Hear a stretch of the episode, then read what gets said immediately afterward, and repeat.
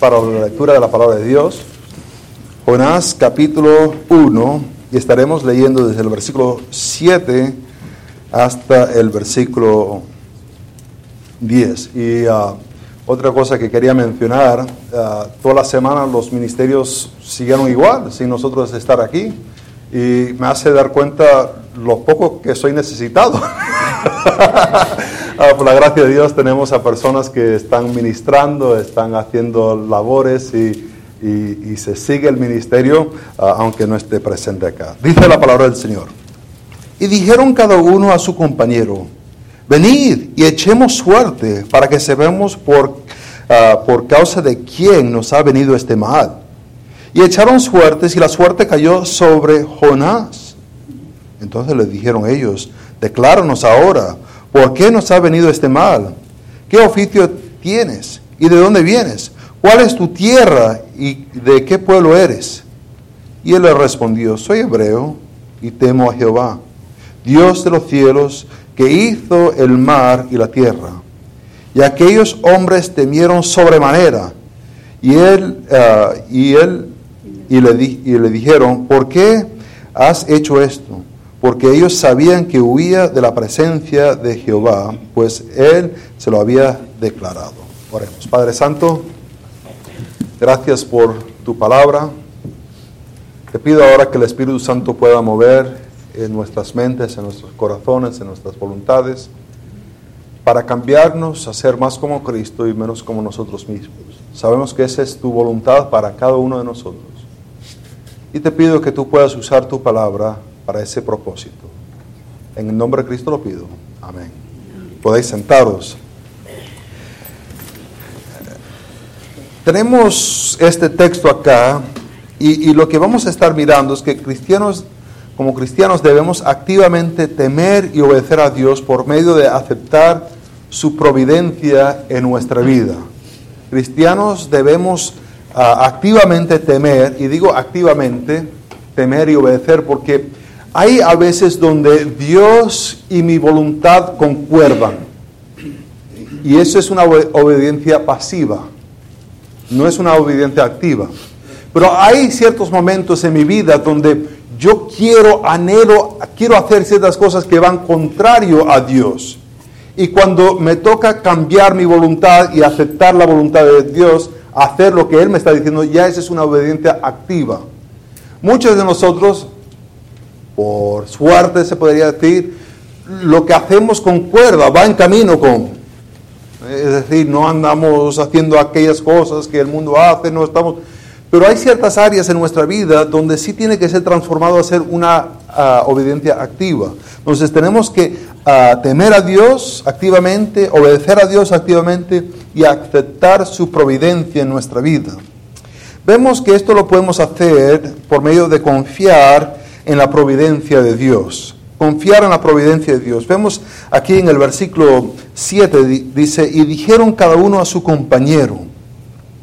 Eh, eh, la idea que, trae el texto es que es ah, algo ah, consecutivo. Es decir, que ya habían estado clamando a sus dioses, ya habían estado tirando los enseres al mar y ahora van a cambiar de estrategia y este cambio de estrategia ahora van a venir juntos, es como que van a, a, traer su sabiduría colectiva para tratar de desarrollar qué es lo que van a hacer. No ha habido respuesta de sus dioses, el mar se ha puesto más bravo. Eh, el tirar los enseres al mar no ha traído una solución. El barco está más liviano, pero todavía, todavía el barco teme ser destruido. ¿Qué van a hacer? Entonces vienen y, cada uno le está diciendo el uno al otro y dice, venid. Que es como una declaración de vamos a cambiar estrategia. Echemos suertes. Es una palabra bastante curiosa. Ah, un comentarista indicó que esta palabra de echar suertes es típicamente asociado solamente con Israel, con una práctica que hacía Israel. Vemos que Dios aprobaba el tirar la suerte, ah, el tirar esto para determinar su voluntad.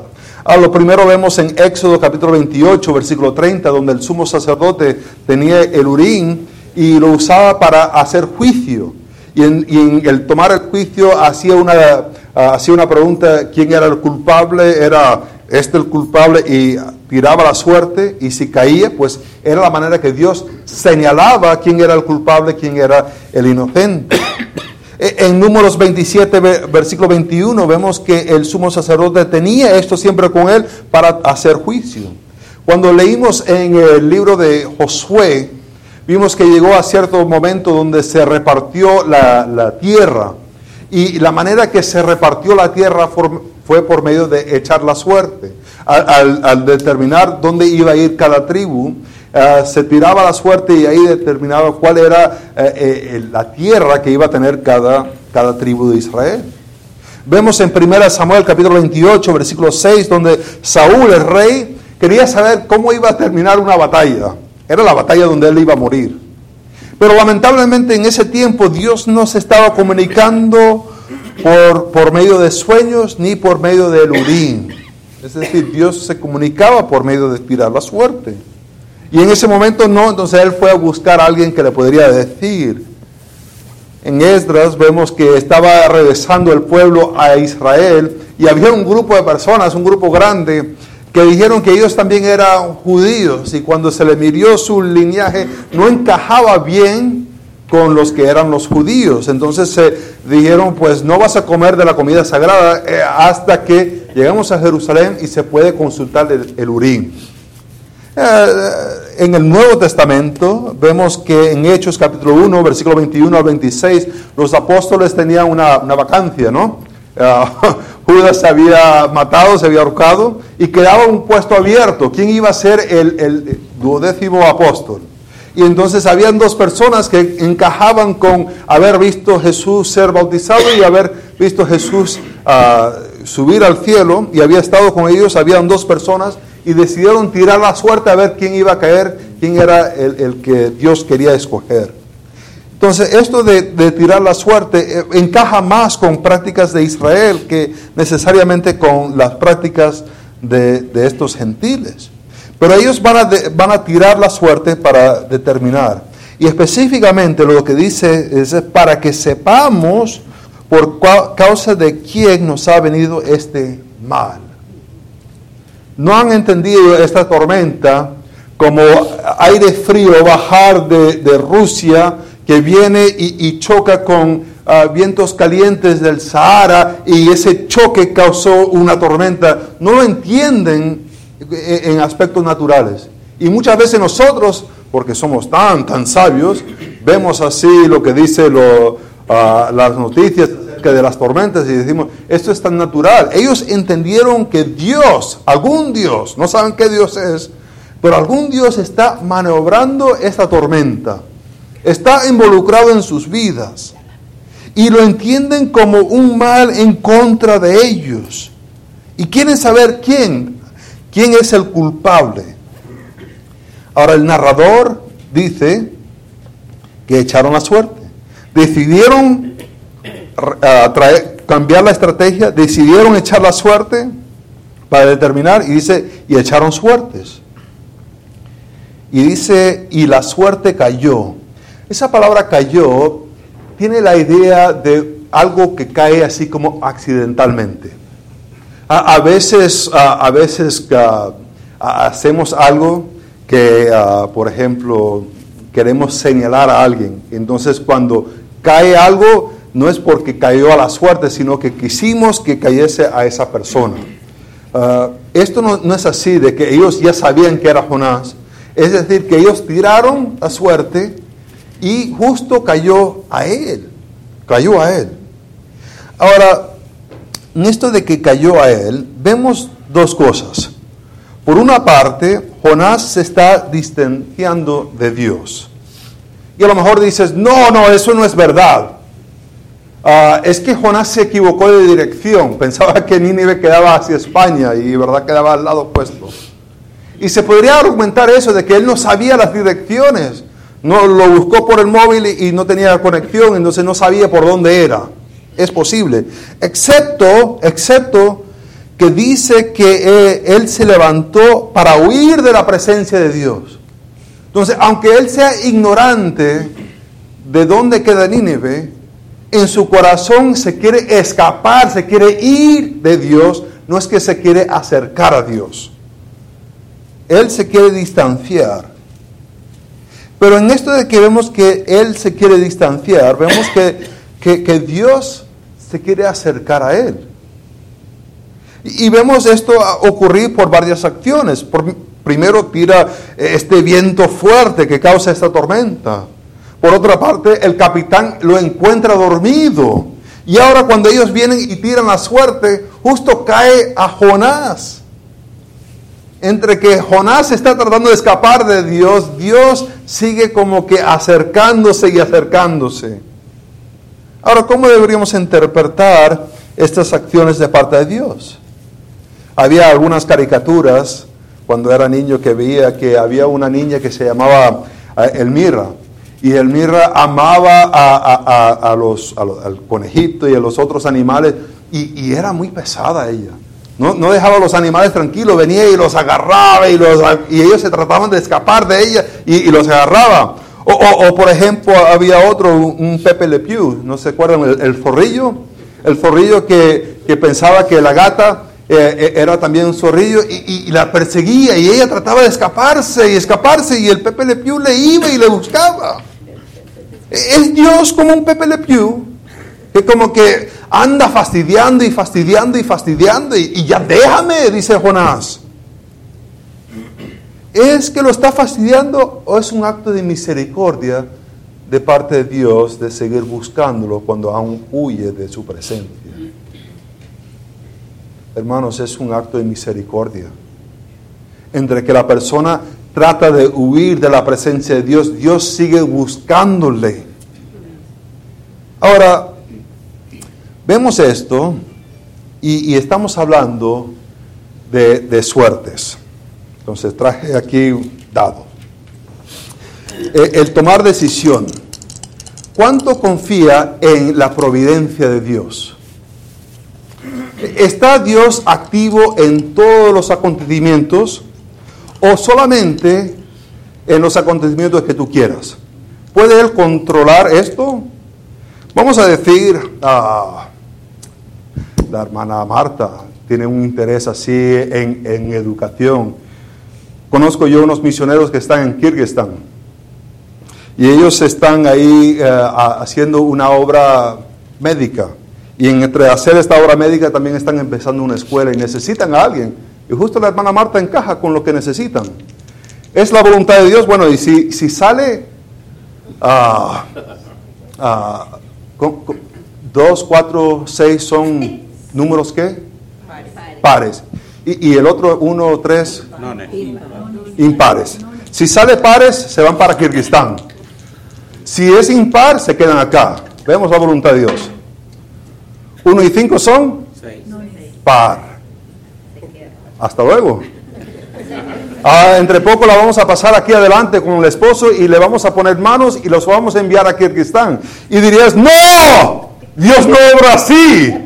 Ya casi estoy pagando la hipoteca. Ya casi el coche lo tengo pagado. Dios no obra así con los dados. Y es a veces como nosotros actuamos. ¿Quiere Dios que compre una camioneta nueva? Par sí, impar no. Ay, es impar, un 6 y un 3. Ah, hice la pregunta equivocada. ¿Quiere que compre una Toyota camioneta?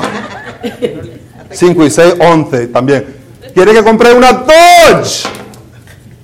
6 y 2, par. ¿Quiere que compre una Dodge? Usualmente cuando estamos pensando en la providencia de Dios, estamos pensando solamente lo que yo quiero y seguimos jugando hasta recibir la respuesta que nosotros buscamos. Ellos no hicieron eso. Tiraron a la suerte para ver quién iba y confían, confiaron que Dios estaba para manipular la suerte para que cayese a Jonás. Ahora, en lo que estoy diciendo aquí, la declaración que estoy tomando es que hay que confiar en la providencia de Dios. Y en esto de, de decir esto, estoy haciendo una declaración Ahora, al escuchar esta declaración, hay, tienes tres opciones. La primera es de aceptar esa, esa de esa declaración aceptarla. Hay que confiar en la providencia de Dios y algunos dirán sí, amén. Otros dirían, pues si me dejas cualificar, si me dejas cualificar qué es providencia y qué es confiar, pues también estaría de acuerdo contigo. Y hay algunos que me están escuchando y me están diciendo, confiar en la providencia de Dios, no, no, no creo. Quiero eliminar una de esas opciones y lo voy a hacer por medio de definir qué me refiero cuando estoy hablando de providencia de Dios y confiar. Y así eliminar el que ustedes me interpretan a su manera lo que yo estoy diciendo. Y así va a quedar solamente dos opciones. Quedará la opción de aceptarla o de dudarla, que es rechazarla.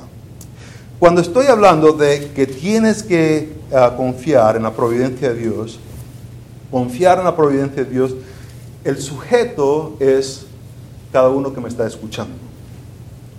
E, el, sujeto es cada uno me está escuchando y ese sujeto, ustedes, tienen que confiar. Esa confianza es una acción activa, no es algo pasivo, sino es una acción activa. Y, y déjame decir que confiar, aunque empieza mentalmente, muy rápidamente se transforma en acciones. Por ejemplo, tienes un ser querido enfermo y lo llevas al hospital, lo llevas a urgencias y, lo dejas ahí y, ah, lo, empiezan a atender los, los médicos y tal y, y, tú dices, confío yo en el doctor y, los enfermeros. Pero ahí te quedas mirando. ¿Qué estás haciendo? No, no, no. Antes que hagas algo me lo tienes que decir no es confianza, ¿verdad que no? Ahora te has puesto por encima, aunque confianza empieza mentalmente, muy rápidamente se convierte en acciones. O por ejemplo, en 1992, no sé si se acuerdan, uh, a lo mejor no se acuerdan, en Venezuela hubo un coup, uh, de ETA. Recuerdan que eh, Chávez quería el gobierno. Estaba uh, Carlos Andrés Pérez, el presidente, mejor presidente que ha tenido Venezuela. No, mentira. Y, en ese momento, ese momento ah, falló el, el coup y, viene esa noche Carlos Andrés Pérez a hacer un anuncio al pueblo venezolano. Y dice que ha fallado y que pueden tener plena confianza en el gobierno venezolano porque está él al mando otra vez. ¿ah? Pero, pero, pero, iba a haber ah, esa ley marcial, donde todos tenían que estar dentro a las 6 de la tarde, en sus casas, no podía haber reuniones, ah, no podía haber ninguna reunión así política, no podía haber demostraciones, no podía haber nada. Y estaba el ejército por todas partes. Lo que él estaba diciendo que estaba, eh, todo estaba en control, y después las acciones que él hizo después, como quedaba que en verdad no estaba en control que pensaba él que habían otros muchos más que estaban tratando de sacarlo a él de presidente. Es decir, confianza empieza mentalmente, pero muy rápidamente se transforma en acciones. El decir yo confío en Dios no solamente se queda acá, se refleja en acciones que vas a hacer. ¿En qué manera confías en Dios? Ahora, estoy hablando a, ustedes y a mí de que tenemos que confiar y esa confianza no es solamente una actividad mental, sino que es, se convierte en acciones. Y lo que estoy hablando es confiar en la providencia de Dios. Ojo que no estoy diciendo confiar en Dios. Asumo que cada uno tiene una relación íntima con Dios, donde cada uno está leyendo su palabra, conociéndolo más, están obedeciendo su palabra, y no solamente obedeciendo, pero orando y poniéndolo en práctica. Estoy refiriéndome no confiar en Dios, pero confiar en su providencia. Ahora, ¿qué es esto de providencia? Lo podemos ver en diferentes maneras. Ah, un teólogo, Erickson, define providencia como e-, ese, e-, ese medio por donde Dios continúa perseverando su, su creación y guiándolo a su propósito. ¿Qué propósito tiene el mundo? ¿Qué propósito tiene para conmigo? Dios está guiando y está gobernando para su propósito. Hoy si vas a la, la Confesión Bautista de Londres, ah, es mucho más extenso. Dice que Dios como creador de todas las cosas, con su poder infinito, con su sabiduría, ah, sostiene todo, dirige todo, dispone todo, gobierna todo sus criaturas y desde los más grandes hasta los más pequeños, porque Él es sumamente sabio y su providencia ah, lo usa para su creación, de acuerdo a su conocimiento inefable y en su voluntad libre y inmutable, lo hace para su bondad y en su misericordia. Mucho más extenso, ¿verdad? Pero en sí la idea es que Él está guiando todas las cosas para su, para su propósito. Eh, cuando digo providencia, estoy diciendo que Dios actúa según su deseo. Ah, hay un versículo que habla algo así. Vamos a ir a Efesios capítulo 1. Efesios capítulo 1. Y vamos a mirar el versículo 11. Dice, en él asimismo tuvimos herencia, habiendo sido predestinados predestinados eh, tiene la idea de ser algo antes, que ocurrió antes, de ser señalados para algo. Fuiste predestinado conforme al propósito, al propósito de que Él hace todas las cosas según el designio de su voluntad. ¿Cómo opera Dios? Bueno, aquí dice, aquí da una declaración de su providencia predestina según su propósito, según su voluntad. ¿Con quién consulta Dios? ¿Conmigo? No, no consulta conmigo. ¿Consulta con los presidentes del mundo? No, lo hace según su voluntad, según su propósito, para lo que Él quiere. Lo que Él está diseñado para hacer, Él decide, esto lo voy a hacer. E-, es el versículo que da más claramente cuál es este propósito de Dios, donde habla acerca de ser predestinado para según su propósito, según su voluntad. Ahora, cuando miramos esto, esto a lo mejor no, no, no da mucha claridad a la situación, entonces traje unos amigos conmigo. Traje unos amigos, tengo a, a, a Mickey, tengo a Goofy y, y tengo uno más. Uno más. Tengo el canadiense de Toy Story. Lo ponemos acá. Se cayó. Hay algunos que ven la, providencia de Dios como ah, no determinado. No determinado. Está, está Dios en el cielo y la verdad no, no, tiene él un propósito, él tiene un deseo, le gustaría ver que el mundo se fuese en esta dirección, pero no tiene, un, no, tiene una voluntad para hacerlo y no predestina para nada. Entonces está siempre adivinando qué es lo que pasará próximamente. Dice, ah, espero que Mickey no, se haga hacer amigos con Goofy, porque si se hace amigos con Goofy, le va a salir fatal, es, es, un necio. Y de repente vemos que el Mickey se empieza a acercar a, a Goofy y el Goofy se pone a hablarle. Y, Dios está, ¡ay no! ¿Qué voy a hacer? No, no, por favor, no. Ojalá que alguien les pueda rescatar a Mickey. Y viene el canadiense y dice, fuera, Goofy. Y ahí se va el canadiense. Y ha rescatado y Dios está, aleluya. Pobrecito, el, Mickey pensaba que se iba a descarriar con el Goofy y no sabía qué hacer. Pero gracias a Dios que vino el canadiense. Es lo que nos dice Efesios 1.11. E-, es lo que nos ha presentado Jonás. Que Dios está ahí eh, esperando, ojalá. No. Vemos un Dios que está en control. Ahora, eso es eh, no determinado. Hay algunos que ven a Dios como no determinado.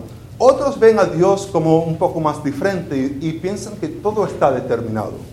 Todo está determinado. Entonces, ah, por ejemplo, Ah, ven a Dios así. Está Goofy y Goofy es, es, malo.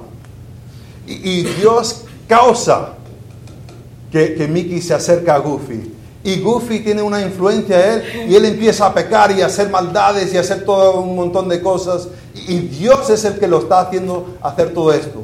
Y en un momento determinado viene y, y, trae al canadiense y el canadiense viene y le dice el Evangelio y lo rescata Y, pero es Dios el que ha hecho a Mickey hacer todas las maldades que ha hecho. Robó bancos, se, se, emborrachó y mató a una familia que iba conduciendo un minivan. Ah, hizo un montón de cosas. ¿Es lo que nos presenta Jonás? ¿Que todo está determinado? ¿Que todo está puesto? No. Vemos que Dios le dice una palabra a Jonás. ¿Y qué hace Jonás? Desobedece. En alguna manera en nuestra definición de providencia de Dios, hay la voluntad de Dios para que ocurre algo. Y hay en alguna parte la habilidad de la persona de desobedecer esa voluntad. Viene Dios y le dice, Dios, ah, quiero que vayas a predicar a Nínive. Y este en vez de ir a Nínive, se quiere ir a España. Ahora, en, mirar esto, vemos que Dios, Dios no está como decir, ay, pues se me fue el, se me fue el Jonás. Ahora qué voy a hacer? Por el Nínive va a quedar sin testimonio. No, Dios tiene muchos más recursos para hacer que Jonás regrese a Nínive. Amén. Él no está ahí pensando, ay madre mía, ¿qué voy a hacer? Ahora no voy a tener un profeta que le va a ir a decir a Nínive. Dios tiene recursos. Y esos recursos vienen por medio de un viento. Vienen por medio de un capitán que encuentra al Jonás. Viene por medio de que ellos tiran la suerte y cae y señala. Es Dios mismo que lo está delatando. Es Jonás. Ahí están. Ahora, e, en ver esto, vemos que la providencia de Dios eh, quiere enviar a Jonás a una ciudad pecaminosa. Vemos que la providencia de Dios envía una tormenta en la vida de Jonás. Vemos que la providencia de Dios eh, señala a Jonás cuando él se está escondiendo, cuando él se está durmiendo. Entonces, para definir la providencia de Dios, la providencia de Dios no es que puedas tener la mejor vida ahora.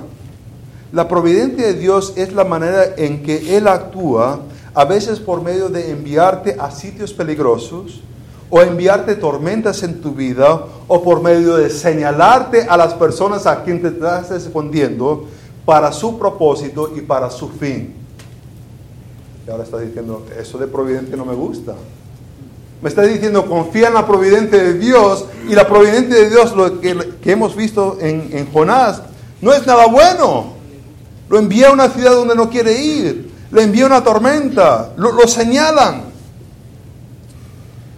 Hay que confiar en la providencia de Dios y hasta este momento vemos que la providencia de Dios es lo que Él ha revelado, lo que Él ha revelado.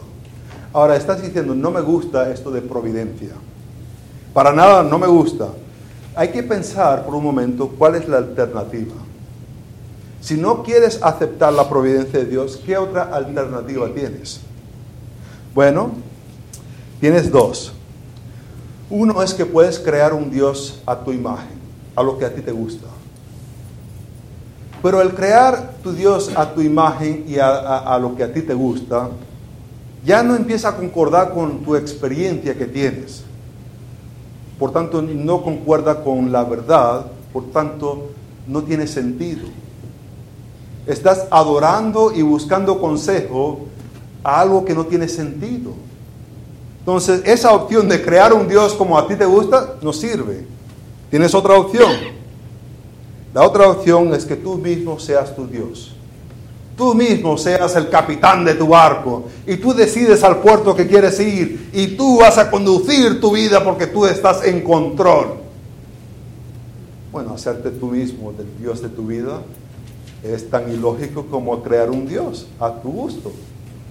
No hay sentido no tiene un fin, no tienes capacidad de controlar las cosas en tu vida. Para nada. De un momento estás y como dice Santiago, un momento no estás. Como el vapor del día. Se sale. Como la hierba que se quema al sol. Por tanto, puedes ignorar esta declaración de que tienes que confiar en la providencia de Dios, pero las alternativas que tienes es aceptarla o rechazarla. Pero rechazarla no tienes una buena alternativa. Ya sería solamente un acto de rebelión. Ahora, ¿cómo se ve esto de aceptar la providencia de Dios en tu vida? Aceptar la providencia de Dios en tu vida es aceptar su palabra. Y ahora algunos de ustedes no les gustan esa noción. Vamos a ir a Colosenses, capítulo 1. Colosenses, capítulo 1. Sí, sé que me quedan tres versículos más, no se preocupen. Ah, me quedan tres puntos más también, ¿eh? Ah, no pasa nada, aquí terminamos rapidísimo. Estamos en Colosenses. Colosenses capítulo 3, eh, versículo 18. Si aceptar la providencia de Dios es aceptar la palabra de Dios, entonces cuando dicen en versículo 18, casadas, estad sujetas a vuestros maridos como conviene en el Señor, el aceptar la providencia de Dios es aceptar eso como verdad. Pero tú no entiendes mi marido. Se la pasa tomando todo el tiempo, viendo el partido de fútbol. Es odioso conmigo no, no, no me cuida para nada. Es orgulloso. Pero total que no te haga hacer algo que no conviene al Señor. El pasaje dice, casadas están sujetas a vuestros maridos. Es decir, total que no te esté diciendo vender droga ah, en la esquina ahí, cocaína y tal, hay que obedecer.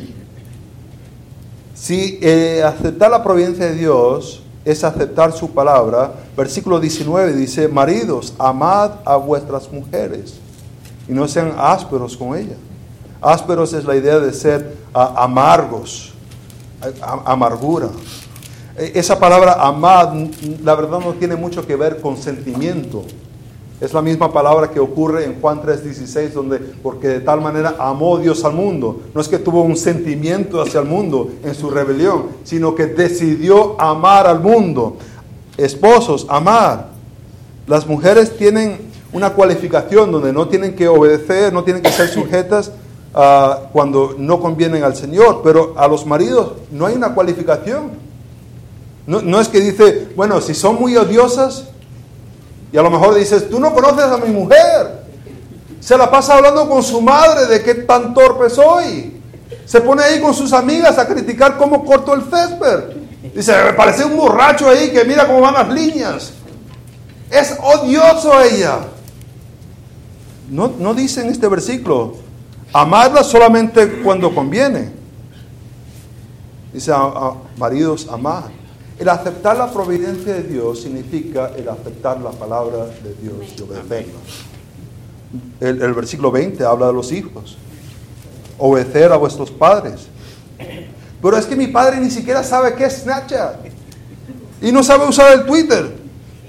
Está tan anticuado que todavía lee un periódico así en, en papel.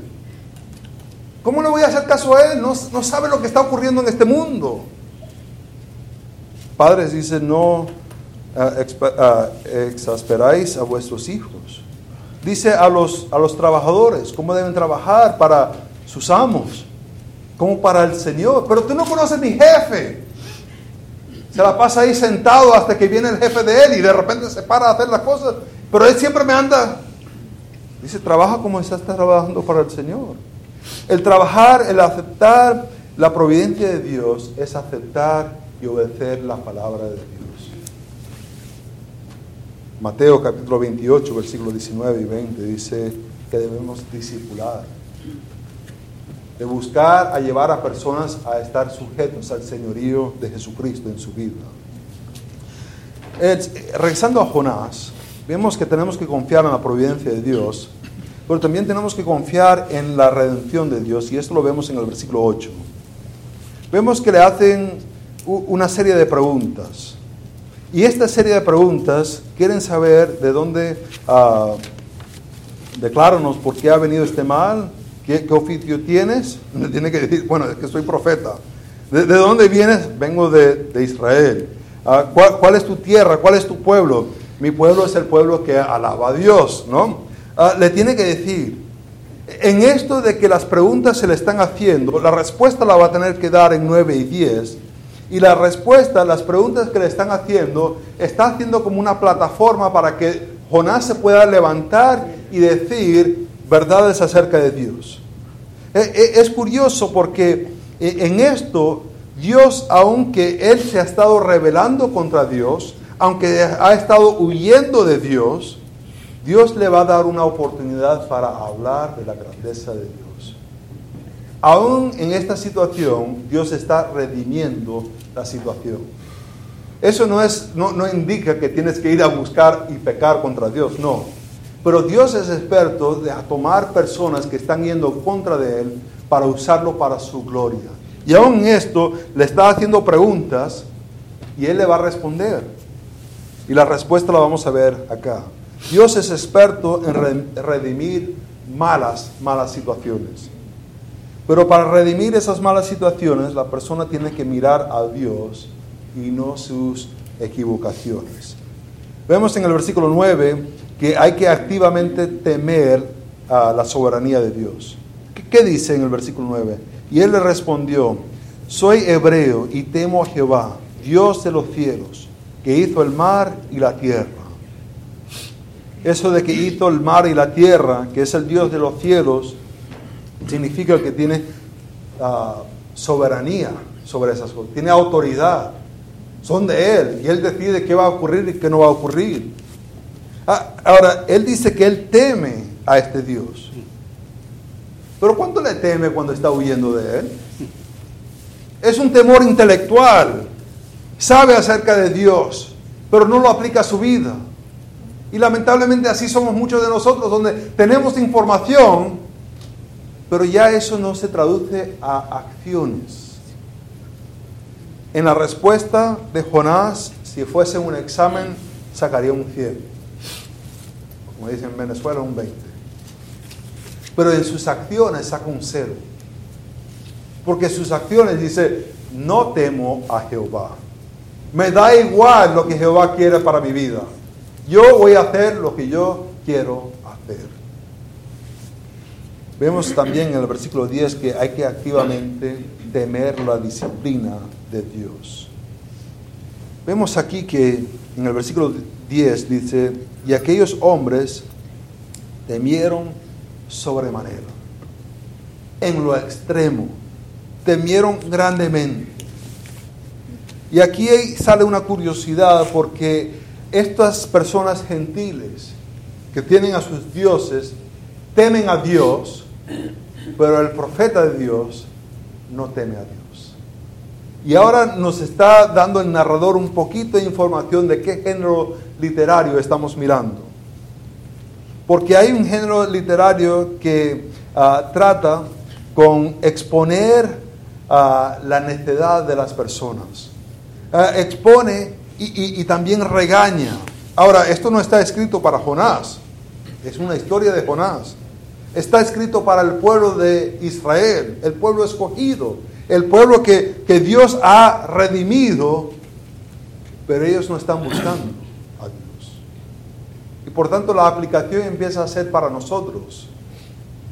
En verdad decimos que tememos a Dios cuando no ponemos en práctica. Cuando damos todas las respuestas correctas en la escuela dominical. ¿Quién murió por ti? Jesús. ¿Y qué tienes que hacer? Vivir para Jesús. ¿Y cómo eso se ve de, lunes a sábado? Bueno, yo de lunes a sábado hago lo que quiero.